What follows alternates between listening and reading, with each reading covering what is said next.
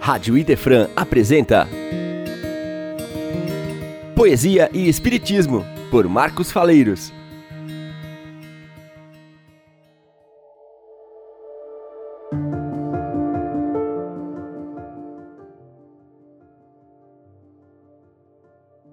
Olá, queridos ouvintes da Rádio Idefran.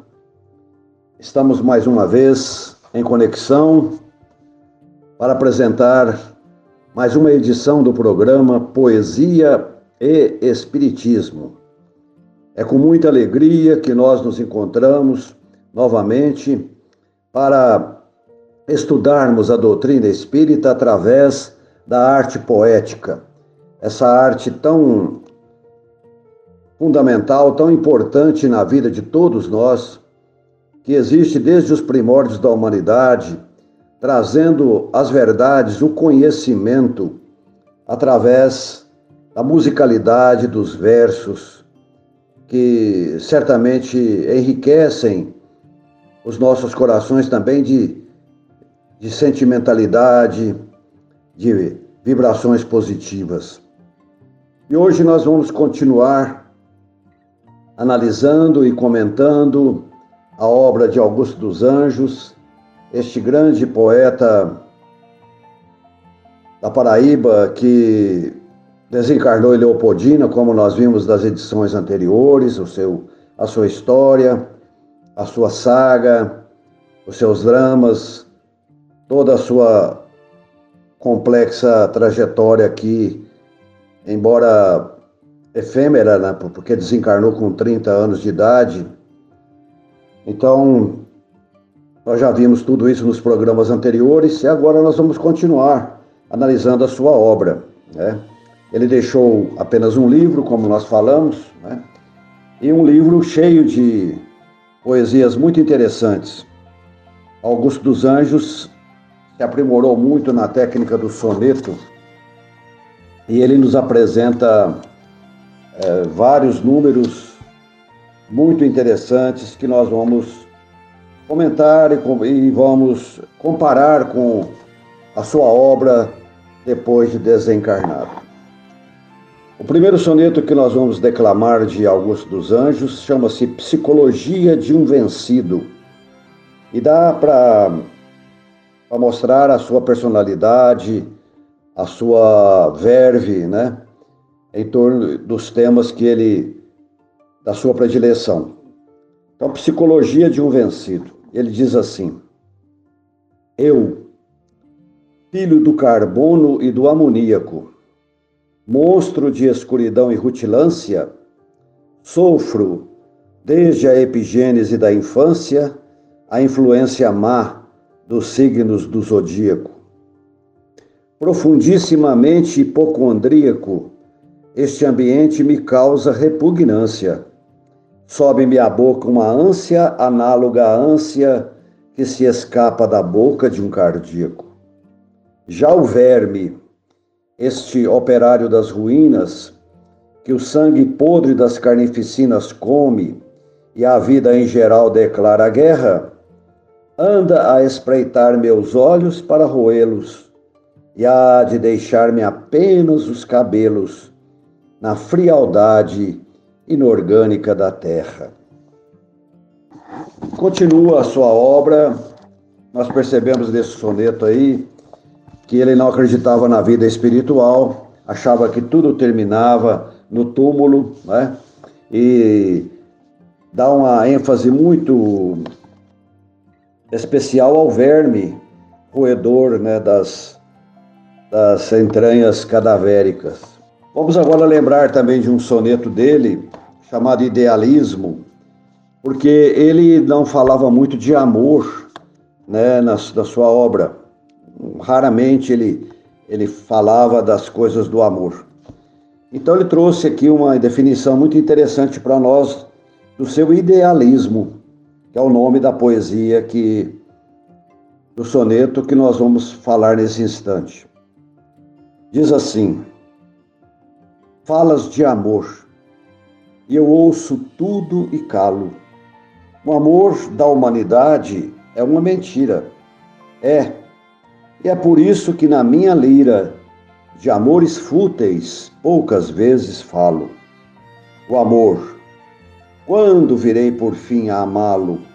Quando, se o amor que a humanidade inspira é o amor do Sibarita e da Etaíra, de Messalina e de Sardanapalo? Pois é mistério que para o amor sagrado o mundo fique imaterializado, alavanca desviada do seu fulcro, e haja só amizade verdadeira da minha caveira, de uma caveira para outra caveira, do meu sepulcro para o teu sepulcro. Esse era o idealismo dele, né? não acreditava no amor da humanidade.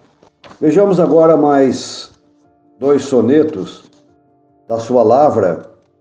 Um deles é o mais famoso, o mais comentado, o mais declamado nas, nas tertúlias, nas rodas de poesia.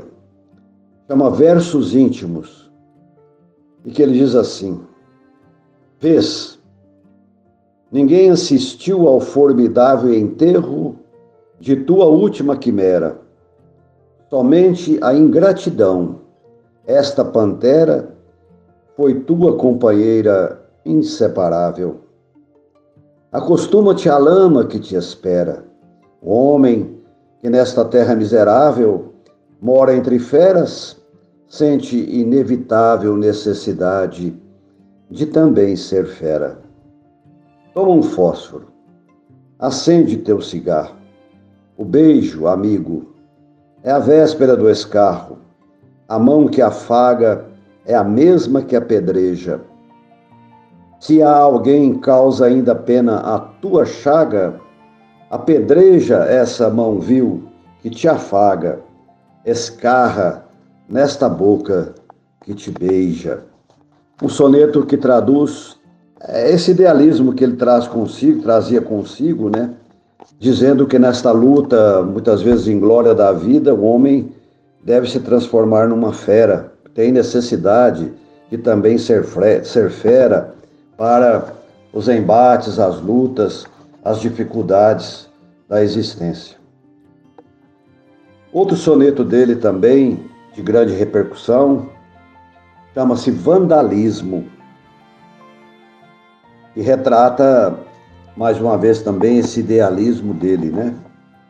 Diz assim: Meu coração tem catedrais imensas, templos de priscas e longínquas datas, onde um nume de amor em serenatas canta a alegria virginal das crenças. Na ogiva fúlgida e nas colunatas vertem lustrais e radiações intensas, cintilações de lâmpadas suspensas e as ametistas e os florões e as pratas. Com os velhos templários medievais, entrei um dia nessas catedrais e nesses templos claros e risonhos, e erguendo os gládios e brandindo as astas, no desespero dos iconoclastas, quebrei a imagem dos meus próprios sonhos. Dá para sentir essa sensibilidade do poeta em relação aos sonhos, à vida. E ele quebra os sonhos do seu coração com os gládios, as astas, no desespero dos iconoclastas.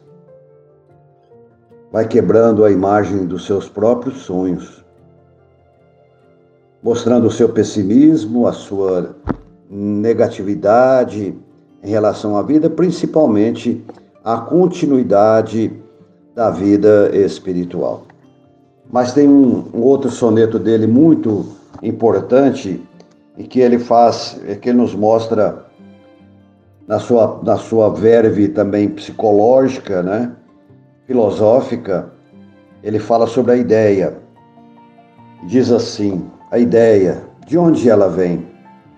De que matéria bruta vem essa luz que sobre as nebulosas cai de incógnitas criptas misteriosas, como as, as estalactites de uma gruta, vem da psicogenética e alta luta do feixe de moléculas nervosas que, em desintegrações maravilhosas, delibera e depois quer e executa. Vem do encéfalo absconso que a constringe, chega em seguida às cordas da laringe, tísica, tênue, mínima, raquítica. Quebra a força centrípeta que a amarra, mas de repente, e quase morta, esbarra no mulambo da língua paralítica. Vamos deixar este soneto para sua análise, querido ouvinte, e agora, em seguida, nós vamos comentar as poesias recebidas pelo Chico Xavier e escritas pelo mesmo poeta depois da morte.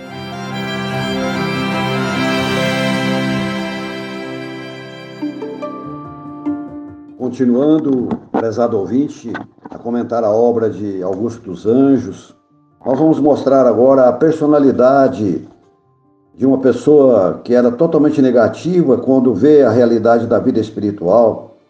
Ele sente uma ânsia de dizer aos que ficaram aqui na carne da verdade espiritual, talvez até para se redimir daquela descrença, daquela negatividade que era a marca principal da sua personalidade.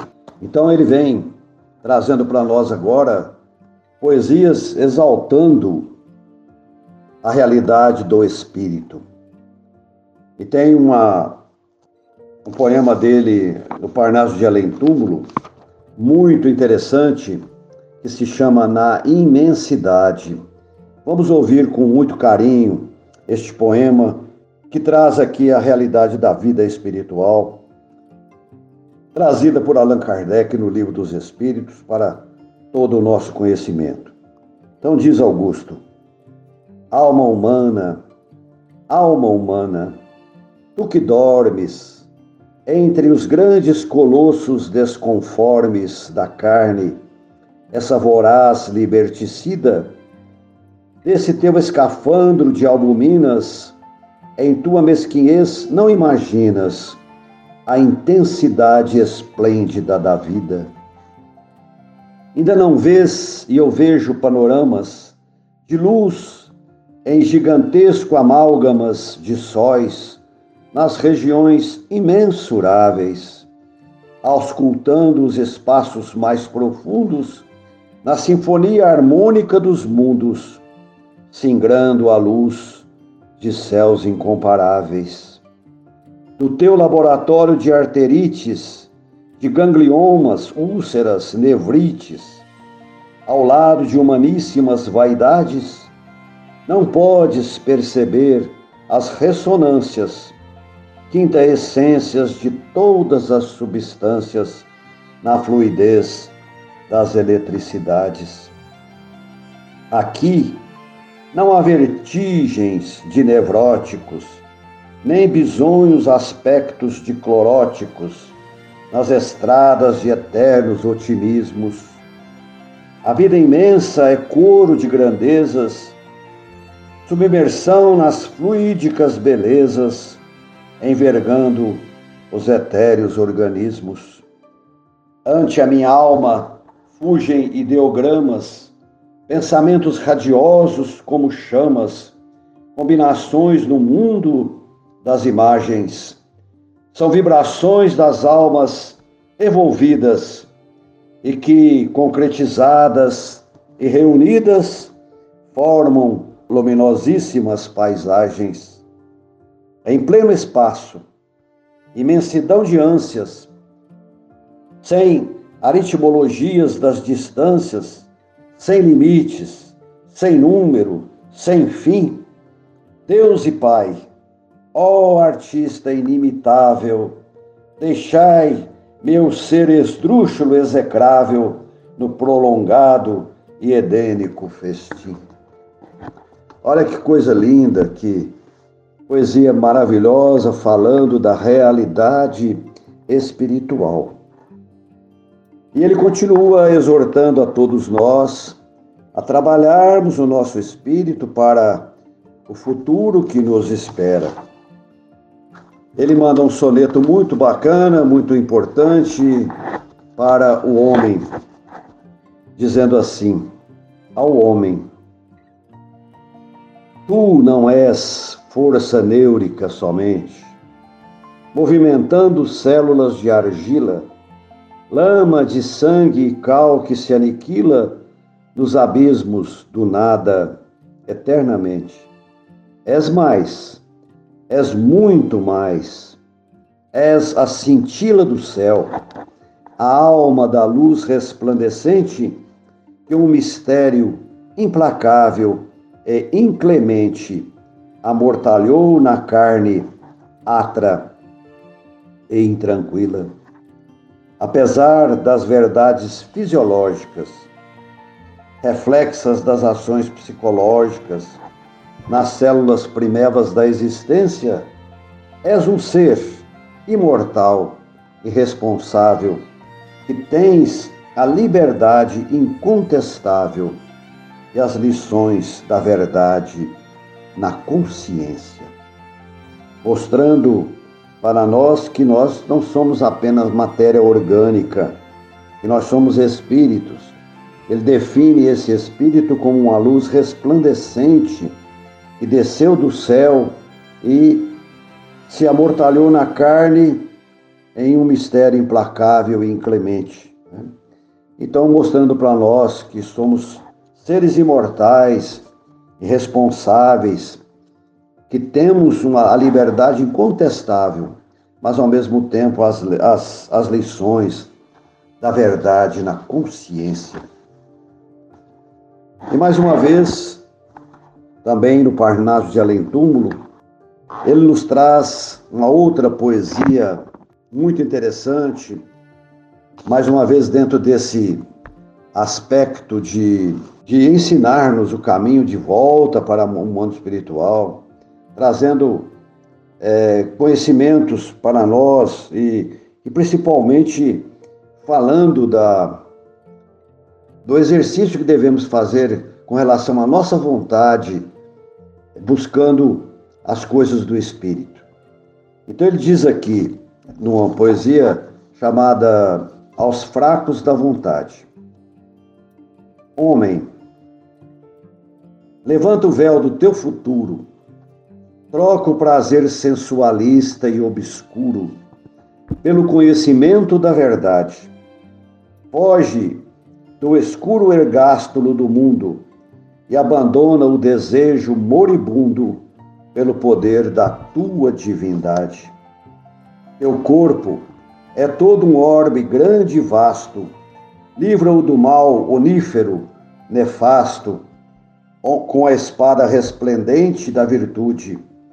Que o sol da tua mente, eterno, esplenda, dando a teu mundo a mágica oferenda da alegria em divina plenitude. Deixa o conjunto de ancestralidades da carne, o eterno símbolo do Hades, onde o espírito clama, sofre e chora. Deixa que as tuas glândulas de, do pranto te salvem do cadinho sacrossanto da lágrima pungente e redentora, mas, sobretudo, Observa o pensamento, fonte da força e altíssimo elemento em que toda molécula se cria.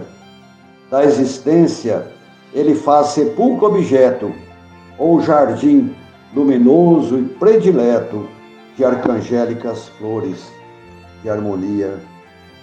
Ouve-te sempre a ronda do mistério, mas faze de tua alma um grande império de beleza, de paz e de saúde. Que as tuas agregações moleculares vivam livres de todos os pesares com os tônicos sagrados da virtude. Tua vontade esclarecida e forte, triunfará das angústias e da morte, além dos planos tristes da matéria. Mas a tua vontade enfraquecida é a meretriz no báratro da vida, amarrada no catre da miséria. Olha que coisa linda! Ele falando para nós da necessidade de nós buscarmos essa realidade espiritual com muita vontade, com muito determinismo, né? conduzindo o nosso pensamento para as coisas mais altas da vida, evitando a, as coisas da matéria, essa escravidão que muitas vezes nós nos colocamos em relação às coisas materiais. Então, essa poesia é uma exortação para que tenhamos a vontade sempre firme no sentido de fazer o nosso progresso espiritual.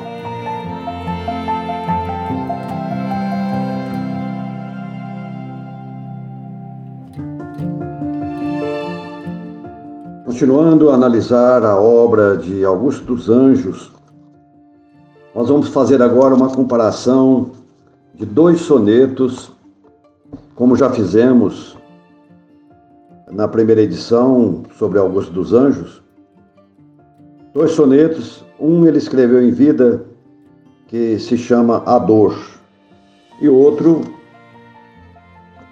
ele escreveu através do, da mediunidade de Chico Xavier, também com o mesmo título, A Dor. Então vamos ver aqui o que ele fala em vida e o que ele fala depois da volta ao plano espiritual. Então, o soneto em vida, a dor, chama-se a dor. E quando passa em luta, e todo mundo que por ela passa, há de beber a taça da cicuta e há de beber até o fim da taça. Há de beber, enxuta o olhar, enxuta a face, e o travo há de sentir, e a ameaça amarga dessa desgraçada fruta, que é a fruta amargosa da desgraça. E quando o mundo todo paralisa, e quando a multidão toda agoniza, ela ainda altiva, ela ainda olhar sereno, de agonizante multidão rodeada, derrama em cada boca envenenada mais uma gota do fatal veneno. E agora vamos ver a mesma temática sobre a dor, com o poeta com a nova visão da realidade espiritual. A dor. De onde vem essa força absoluta que é a dor insaciável que estraçalha, com a inflexibilidade da metralha que inutiliza os corpos para a luta. Clava feroz, terrivelmente hirsuta, com antropofagismos de batalha, ferindo aritméticas sem falha, e que incessantemente nos perscruta, não nasce de um desígnio divino, nem de fatalidades do destino, que destrói nossas células sensitivas. Vem-nos dos próprios males que engendramos, em cujo ignoto báratro afundamos, através de existências sucessivas. Então aí ele dá uma definição de dor que é nascida dos nossos próprios arbítrios, desenganos, das nossas fatalidades. Então a dor é a resultante dos nossos atos, daquilo que nós fazemos na nossa vida.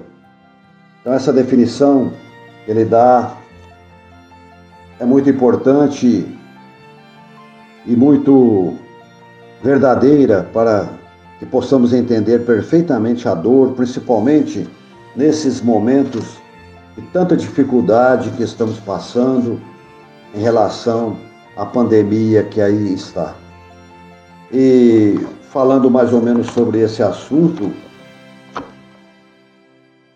Augusto dos Anjos também tem um soneto muito interessante que fala desse momento atual que nós estamos vivendo. Não fala diretamente sobre a pandemia, mas fala sobre a civilização em ruínas, dizendo assim: todo o mundo moderno, horrendo, em ruínas, deixa agora escapar horrendo fruto de miséria e de dor, de pranto e luto, feito de sânie e de cadaverinas.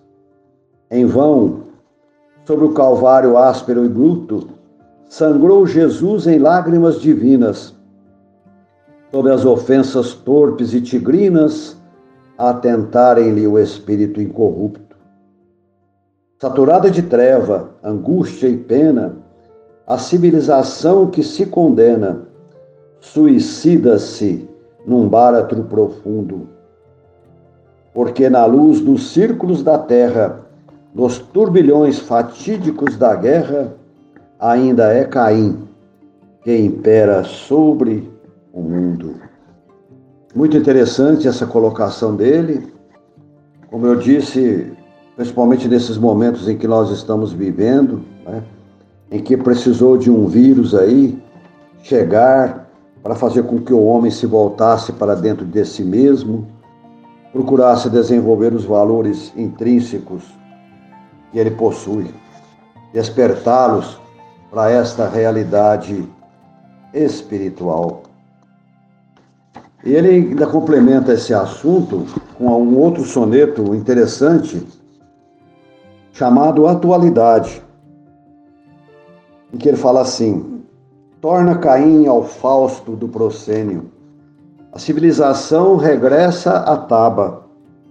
A força primitiva menoscaba a evolução onímoda do gênio.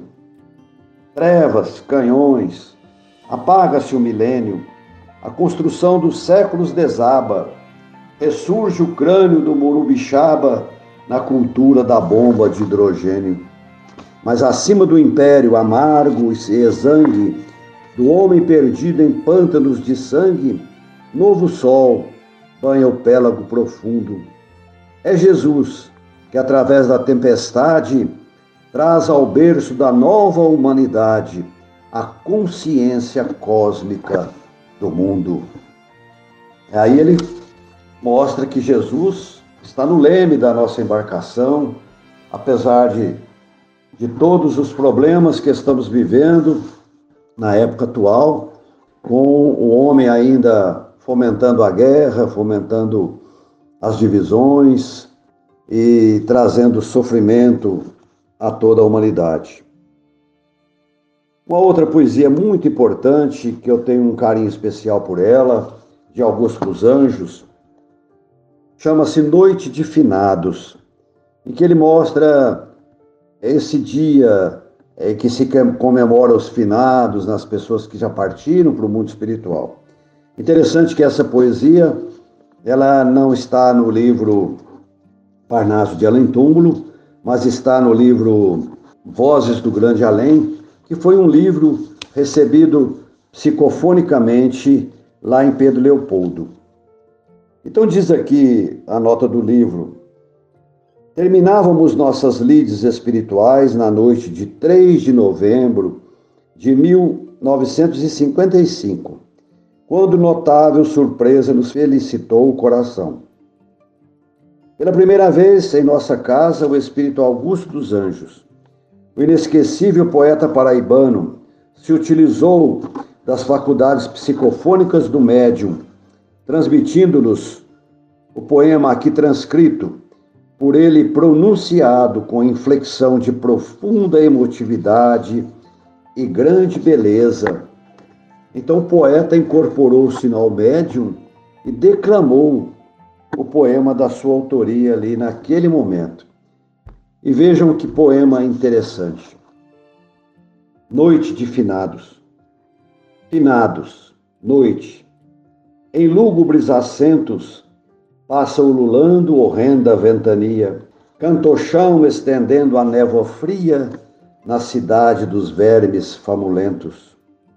Avançam larvas com medonha fúria, insensíveis ao fausto das legendas, congestionando o chão aberto em fendas no pungente festim da carne espúria.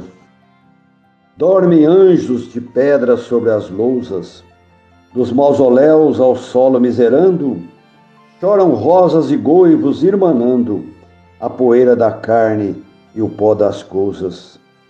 De aprimorados nichos e capelas que definem o brio dos coveiros, envolvendo ciprestes e salgueiros, sai o cheiro de morte que há nas velas. O doloroso pio das corujas, como sinal soturno em fim de festa, da glória humana é tudo quanto resta nos mármores que guardam cinzas sujas. Ao nosso olhar, no quadro em desconforto, estranhos círios luzem comovidos, são as preces vazadas nos gemidos de quem sofre no mundo amargo e morto. São as flores do pranto agro e sem nome que a saudade verteu desfalecida, atrelada à esperança de outra vida para a vida de angústia que a consome. Aqui, apelos desconsoladores lembram noivas e mães infortunadas. Mais além, petições desesperadas trazem consigo o fel das grandes dores. Desce, porém, do espaço alma e profundo, a luminosa e bela romaria dos mortos que renascem na alegria em socorro dos mortos deste mundo. Chamas divinas da divina chama entrelaçam-se em torno à terra obscura, despertando os que jazem na amargura dos sepulcros carnais de treva e lama. Trazem cantando o lábaro fremente do amor universal que tudo aquece, clamando para a dor da humana espécie. Somos filhos de Deus eternamente. Finados, grita a morte estranha e cura na química fatal do transformismo, mas transposto o cairel do grande abismo, eis que a vida infinita continua. Prezado amigo ouvinte da Rádio Defran, foi um prazer estar com você mais uma vez neste nosso programa Poesia e Espiritismo. Fique com Deus, que a paz do Senhor esteja no seu coração e vamos continuar vibrando com este grande poeta Augusto dos Anjos nas nossas tertúlias, nos nossos encontros, lembrando essa mensagem maravilhosa que nós acabamos de ouvir agora. Muita paz, muita luz no seu caminho. Um grande abraço. Poesia e Espiritismo. Só aqui na Rádio Idefran